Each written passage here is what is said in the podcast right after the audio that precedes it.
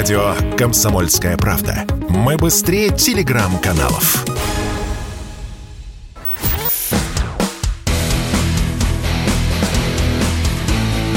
Программа с непримиримой позицией. Утренний Мордан. И снова здравствуйте, и снова в эфире Сергей Мордан, радио «Комсомольская правда». Трансляция идет на YouTube-канале «Мордан 2.0». Подписывайтесь, конечно, и идет трансляция в телеграм-канале «Мордан». К нам присоединяется Дмитрий Геннадьевич Евстафьев, политолог, кандидат политических наук. Телеграм-канал «Профессор смотрит в мир». Мои э, рекомендации самые лучшие. А, Дмитрий Геннадьевич, здрасте. Здрасте. Сейчас вы нам все объясните, как устроена жизнь, какое будущее блистательное нас э, всех э, ожидает. А я, с вашего позволения, начну... Вот сейчас страшно стало. Вот сейчас страшно. Э, ну, вас невозможно пугать. Я хотел бы начать э, со вчерашних вечерних решений, то есть вот оно свалилось на новости, никто это еще не успел э, тол толком там проговорить, обсудить. Американцы приняли такие решения о выделении 40 миллиардов долларов, а его же отложили там на пару дней. Формальность вроде бы как, но тем не менее. А Евросоюз подписался под 18 миллиардов. Ошеломительная ведь сумма, согласитесь, 60 миллиардов долларов. Если бы Киеву дали эти деньги, ну, например, году в, в каком? Вот, чтобы у них вот их политическая судьба в корне поменялась, и они бы занялись строительством действительно европейского государства. Ну, во-первых, э, я сразу хочу сказать, что Киеву в том виде, как он сформировался в 91-92 годах, сколько не дай, все быстро кончится, это раз. Во-вторых, э, на Украине никогда не пытались строить европейское государство. Да, собственно, что такое европейское государство? Европейское государство – это вполне полицейское государство, которое внешне до последнего времени соблюдало некие приличия. Ну и как вы из этого лоскутного одеяла э, собирались построить государство, которое хотя бы внешне э, соблюдало бы некие приличия по э, там, неукраинскому населению, которого вообще-то, если так начинать разбираться, было половина, если не больше. Поэтому нет. Теперь по поводу сумм. Суммы тоже очень интересные. Европейский пакет, это понятно, а, это в основном, что называется, вот такая фиксация э, того факта, что Киев находится на содержании у европейских стран а, и прежде всего Европейского Союза. Сейчас вот вопрос будет, как они эти 18 миллиардов будут делить, там, выделять, но это такая будет долгая история. Теперь, а, что касается почти 40, там, без копеечек маленьких, миллиардов американских, вот то, то очень интересно. Значит, реально это, э, я про это написал у себя в телеграм-канале позавчера, это общак Байдена. Единственную сумму, которую вы теоретически можете под расходование проконтролировать, это 9 и там небольшие тоже копеечки, миллиардов, которые выделяются на пополнение складских запасов вооружений. Потому что реально со складов у американцев вымели все вооружение, которое, ну, как бы планировалось к поставкам э, на Украину, и начали даже поставлять уже, например, там, по джавелинам, по гранатометам, по стингерам, то, что уже находилось в войсках. Понятно, что эти запасы надо пополнять. Вот на это выделены э, а, 9 миллиардов. Это единственное, что в этих э, там 39 э, там, и так далее миллиардах можно проконтролировать. Потому что вот образец вооружения, вот его номер, вот склад, вот накладная. Угу, угу. Все остальное это просто, что, собственно говоря, им в лоб сказали два сенатора от республиканцев, так, это отмывка. Это отмывка. Украина превращается в глобальную отмывочную. Так? Да, конечно, на эти деньги будет закуплено и поставлено, это можно не сомневаться, некоторое количество вооружений. На эти деньги будет оплачена некоторая, не очень большая часть того зерна, которое прям вот выметается уже прям вот совсем с дна на Украине. Но в основном это общак семьи Байденов. Причем там, заметьте, там есть суммы, которые могут расходоваться по личному решению.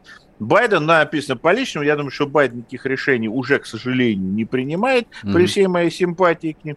Да? Это исполнительное решение администрации президента. Как это контролировать? Зачем это контролировать? Это... Украина становится для американской олигархии большой отмывочный. Это даже уже не офшор, где нужно там что-то соблюдать, какую-то буга- бухгалтерию вести. Здесь ничего не надо. Поэтому вот, и, и при всем том, да, там еще присутствуют европейцы, которым, ну вот у меня абсолютно теперь уверенность, что э, оплачивать вот этот весь банкет в итоге будут европейцы. То есть вы полагаете, что на самом деле, ну, на Украину, со всеми оговорками, что часть украдут, э, часть потеряют, часть сломают, э, вот уйдет э, заявленные 18 миллиардов евро, а вот те 40 миллиардов долларов, такие вот громкие, прекрасные цифры, это, в общем, такое тайным мраком покрытое. Но, во-первых, и 18 миллиардов это, как говорит наша замечательная молодежь, over дофига, так? Вот, а из 40, ну вот на вскидку, ну я думаю, вот это так сложно говорить, но я думаю, что реально на военную помощь уйдет меньше половины. То есть я думаю, что 16-18, то есть я думаю, по 18 миллиардов они скинулись. Но это много. На, 8, 18, э, на 36 миллиардов ну, там, минус зерно, минус восстановление посольства, тоже там прописано. Представьте, в воюющей стране провести ремонт, да? Угу. Мы все все поняли.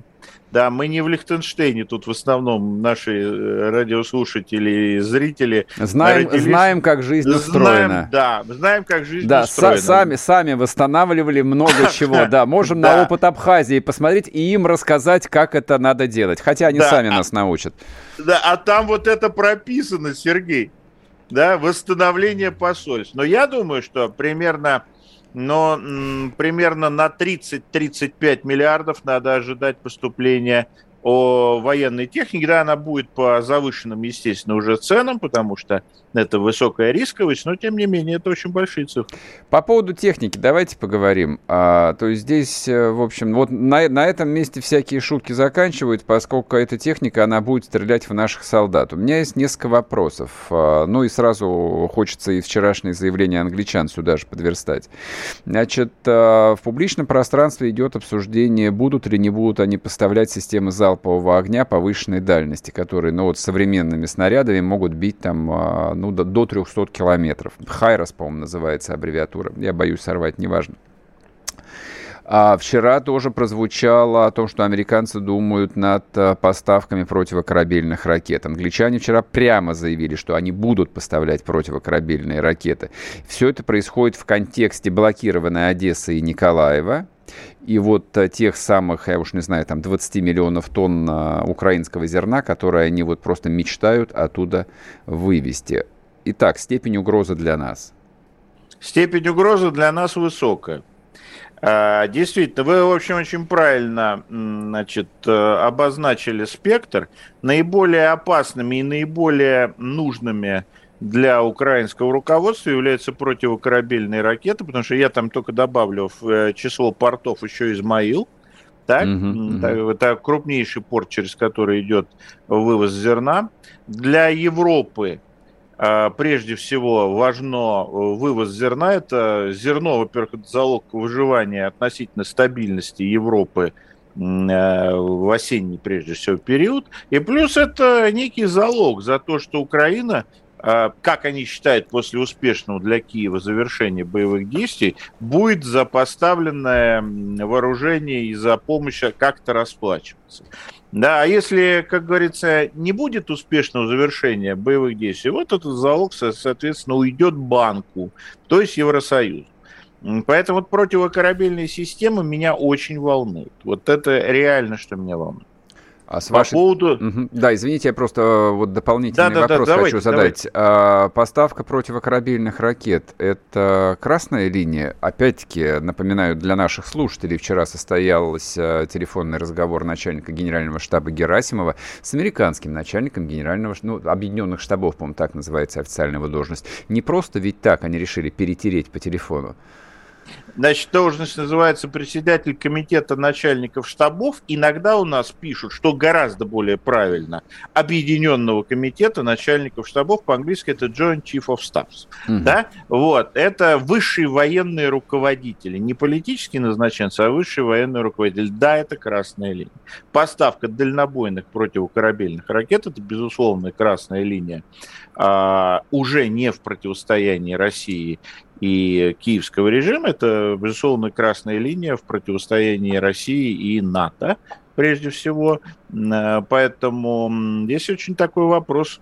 Э, британцы, безусловно, готовы эту красную линию пересечь, потому что британцы играют всячески на обострение.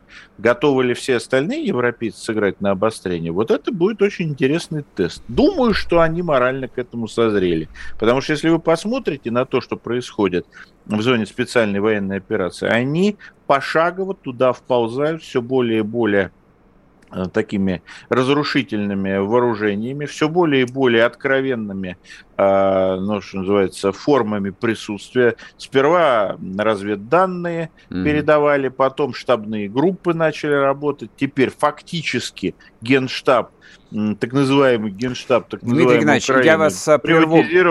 Мы на минутку уйдем на новости, вернемся, вы сможете закончить свою мысль. Дмитрий Евстафьев с нами, не уходите, не отключайтесь. Радио «Комсомольская правда». Никаких фейков, только правда.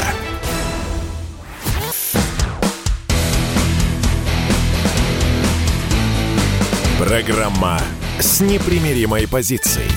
Утренний Мордан. И снова здравствуйте, и снова в эфире радио «Комсомольская правда». Я Сергей Мордан, с нами на связи Дмитрий Евстафьев, политолог, кандидат политических наук. Дмитрий Геннадьевич, я вас на полслоя прервал, простите. Да вот. нет, мы ну, о, кра- о, о красных линиях говорим. Да, значит, э, система, о которой вы говорили, дальнобойных э, ракет, это Хаймарс, М, так называемый М142. Это если, ну вот, кстати, наши военные специалисты очень ее так образно окрестили, гибрид э, Искандера и э, смерча. И это действительно очень неприятная система, которая может стрелять до 420, при определенном типе боеприпаса до 420 километров. Это система оперативно-тактической дальности.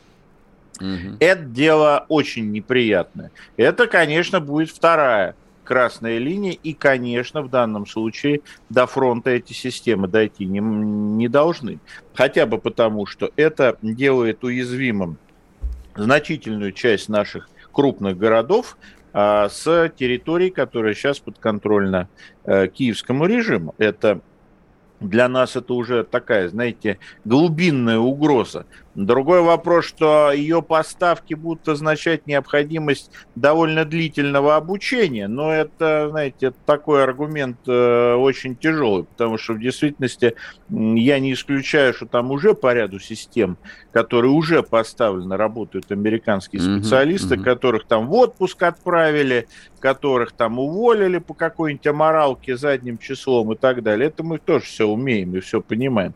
Поэтому вот эти две системы, но эти две системы это действительно опасно, и мы должны очень четко сказать нашим замечательным американским партнерам, что их поставка, то есть гарпуны, и э, противокорабельный, и Хаймарс, это будет означать, что э, в вопросах дальнейшей эскалации, в том числе создания симметричной угрозы национальной территории Соединенных Штатов Америки, у нас руки должны быть абсолютно развязаны. Здесь не надо. А вот а, а что это может быть? Ну, давайте возьмем там даже не Америку, они черт знает где, ну, давайте возьмем а, англичан, вот которые просто вот, вот нарыв, не, нарываются. Вот, не, вот... не, Сергей. Нет? Брать надо только Америку. То есть Потому топ- что, топить надо да, авианосец американский. Конечно, но зачем нам на эти на баркасы? Ну, смотрите, что топить Бориса Джонсона? Он уже утоп.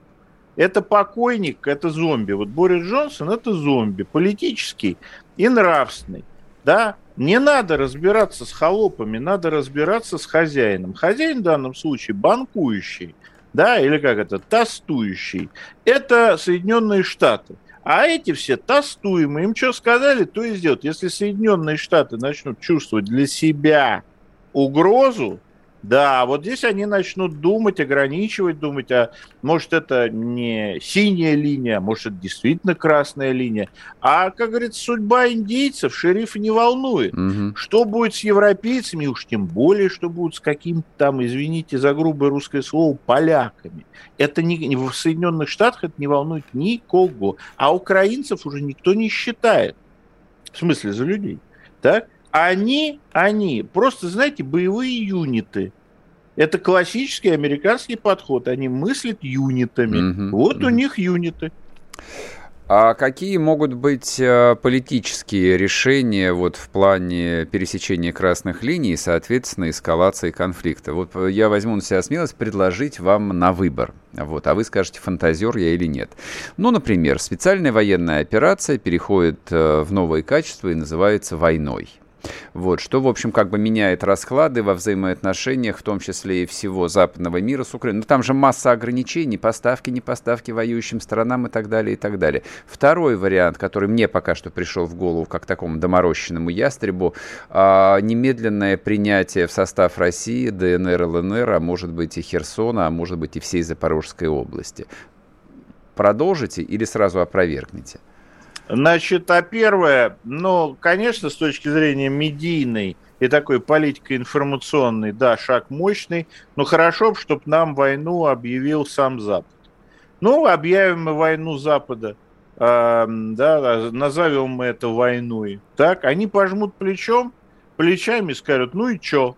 Для нас это ничего не изменит. Угу. Второе, принятие ну, э, давайте все-таки идти не по форсированному пути, а по, по пути такого создания нормальной процедурной.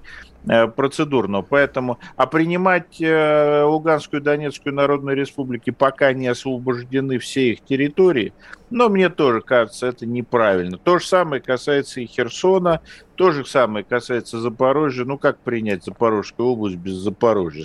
Глупость, Согласна? глупость, согласен, конечно. Да, значит, с точки зрения политической, я думаю, единственное, что вот мне приходит, две, вернее, две мне вещи приходят в голову.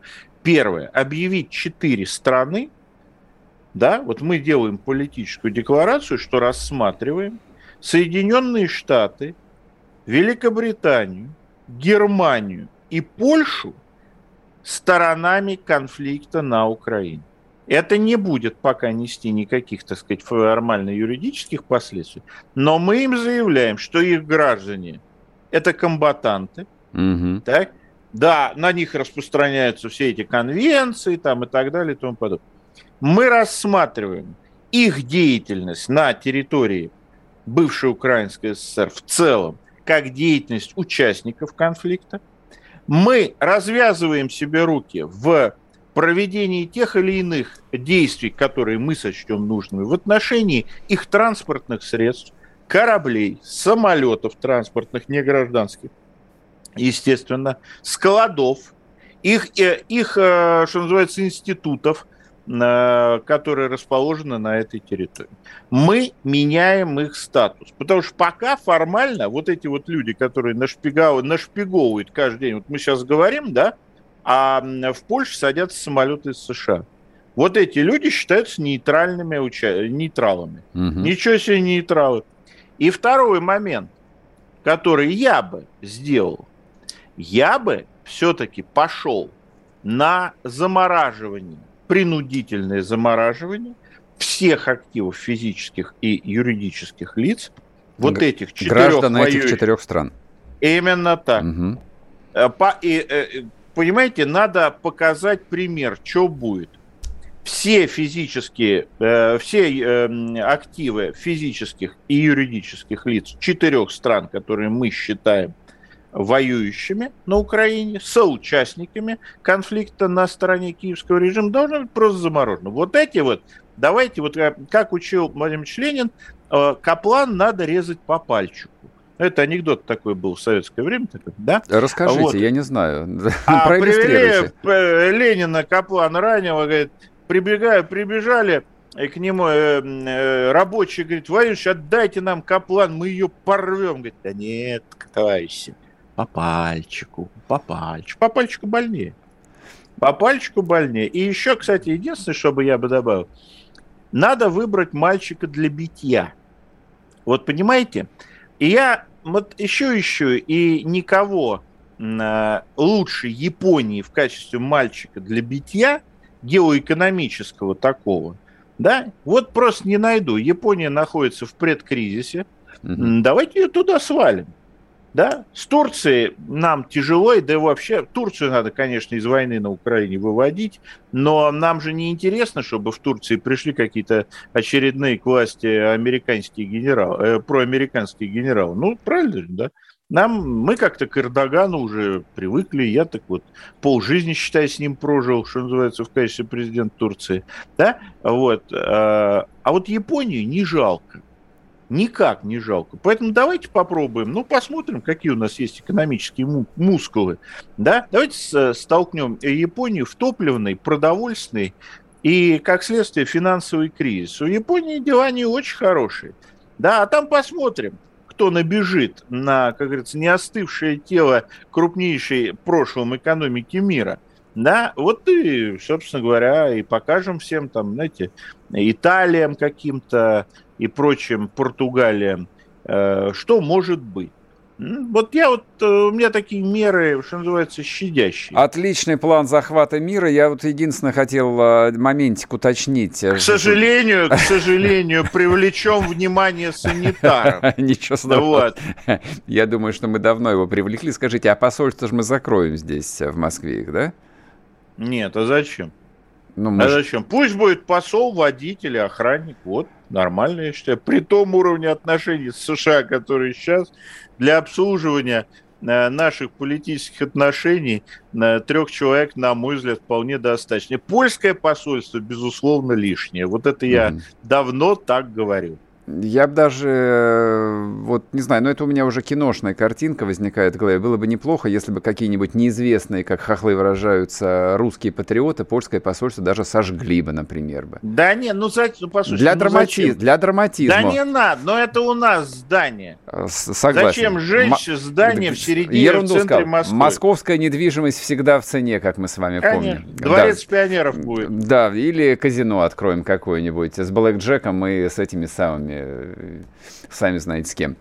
Спасибо вам большое. Картина мира, мне кажется, увлекательная и вселяет э, отличное настроение. А Дмитрий Евстафьев был с нами на связи, политолог, кандидат политических наук. Дмитрий Геннадьевич, прощаюсь с вами. До новых встреч в эфире, то, что называется. Друзья, мы сейчас уйдем а, на короткий перерыв на новости, соответственно, после этого вернемся и продолжим препарировать действительность. Пока что подписывайтесь на YouTube-канал Мардан 2.0. Да, именно подписывайтесь. И телеграм-канал Мардан. Радио «Комсомольская правда». Только проверенная информация.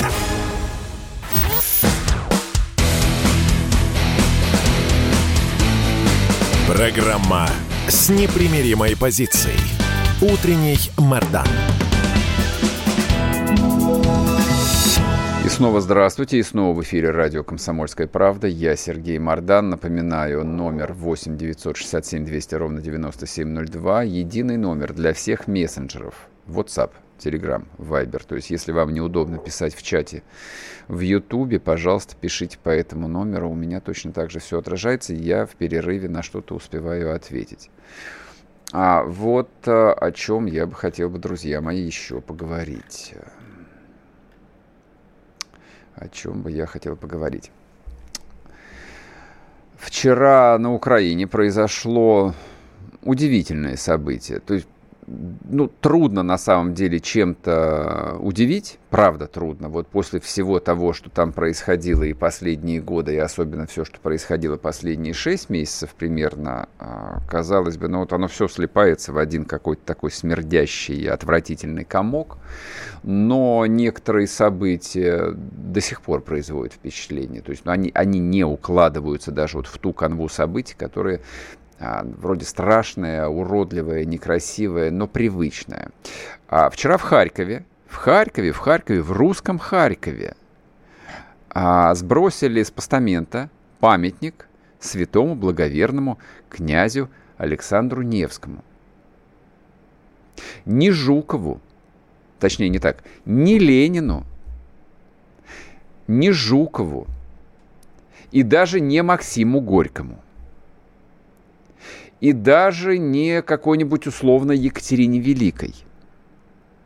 Сбросили с постамента памятник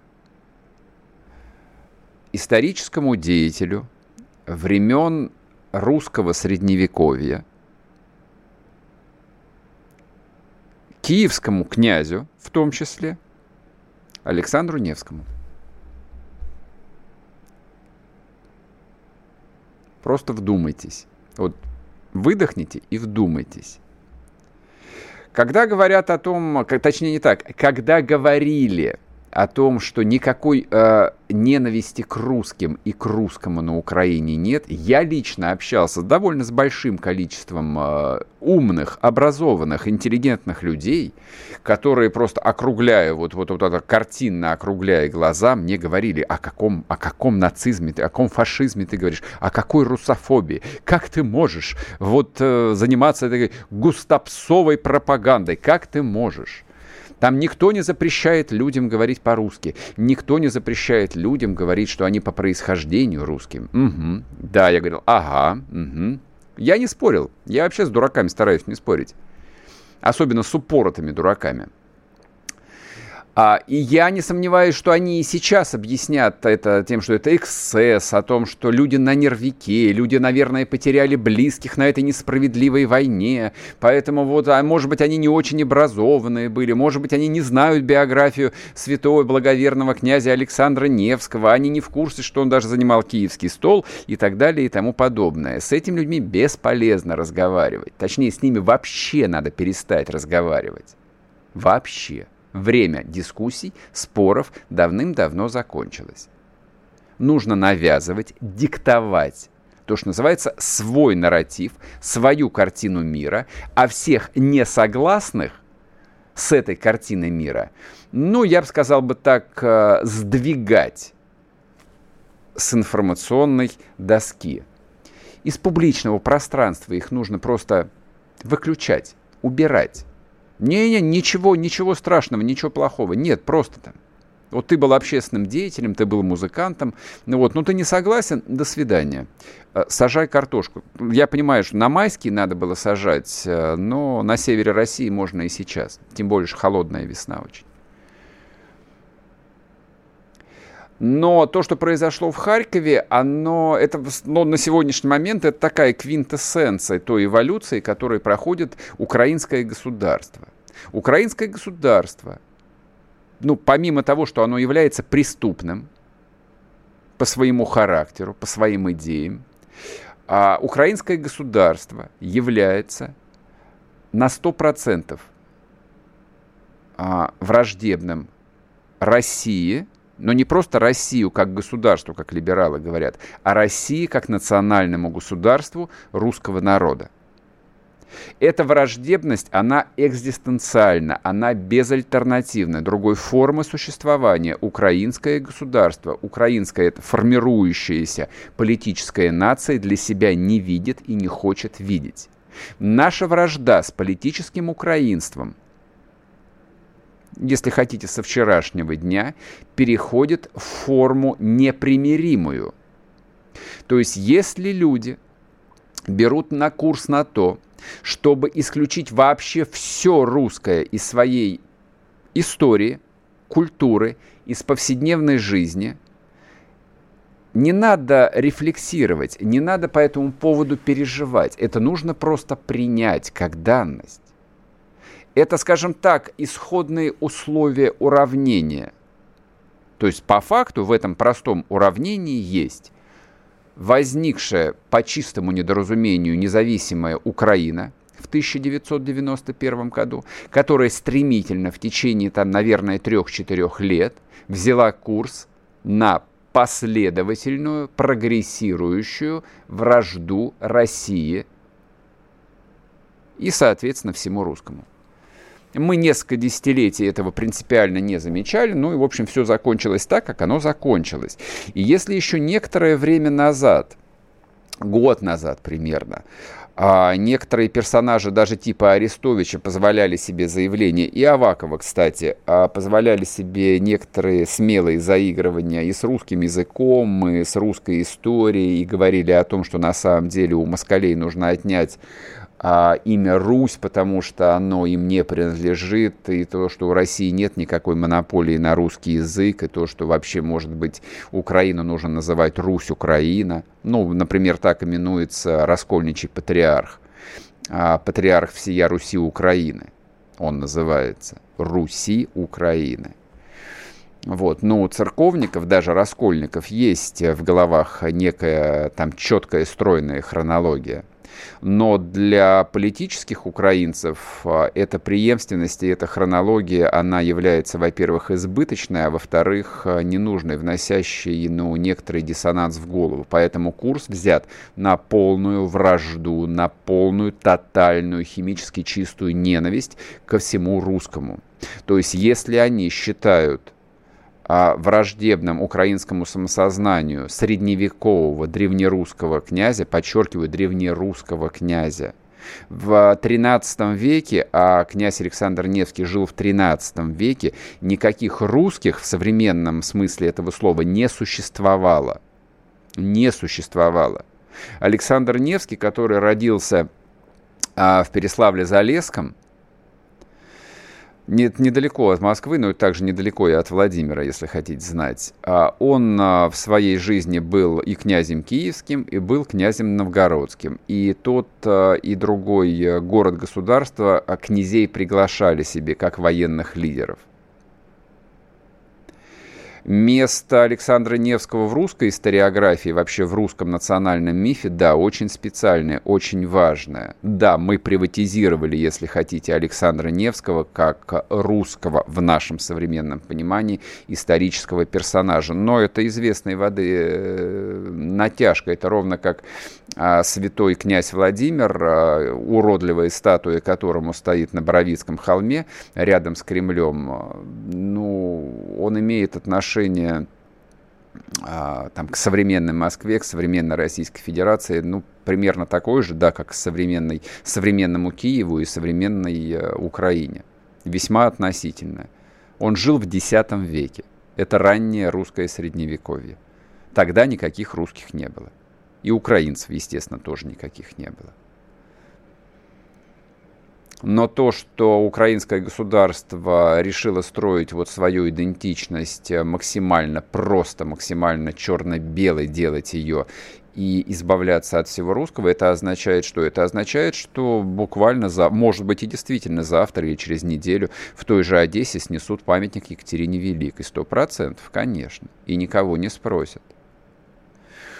Но некоторые вообще не стесняются. А, например, вчера, вчера сделал заявление, такой есть человек Подольский, а это официальный представитель, э, он э, официально должен называется, он советник э, Зеленского, а, и он возглавлял переговоры. Ну, вот помните те самые переговоры, которые Мединский вел с украинской стороной? Так вот, я вам сейчас процитирую подалека.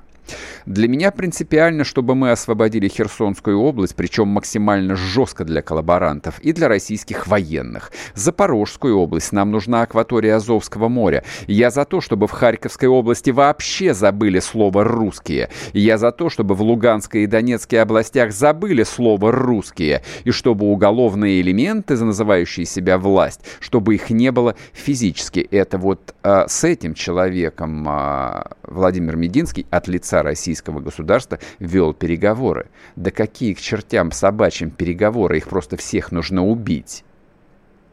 Конкретно, подалека. И прочих членов вот этой вот команды, их физически нужно уничтожить. Но поскольку то же самое они хотят сделать со всеми нами. Но это же логично отвечать человеку тем, что он предлагает тебе. Мне кажется, это очень логично. Вот, собственно, так устроено отношение между украинским государством и исторической Россией. Вернемся после перерыва. Радио «Комсомольская правда». Срочно о важном.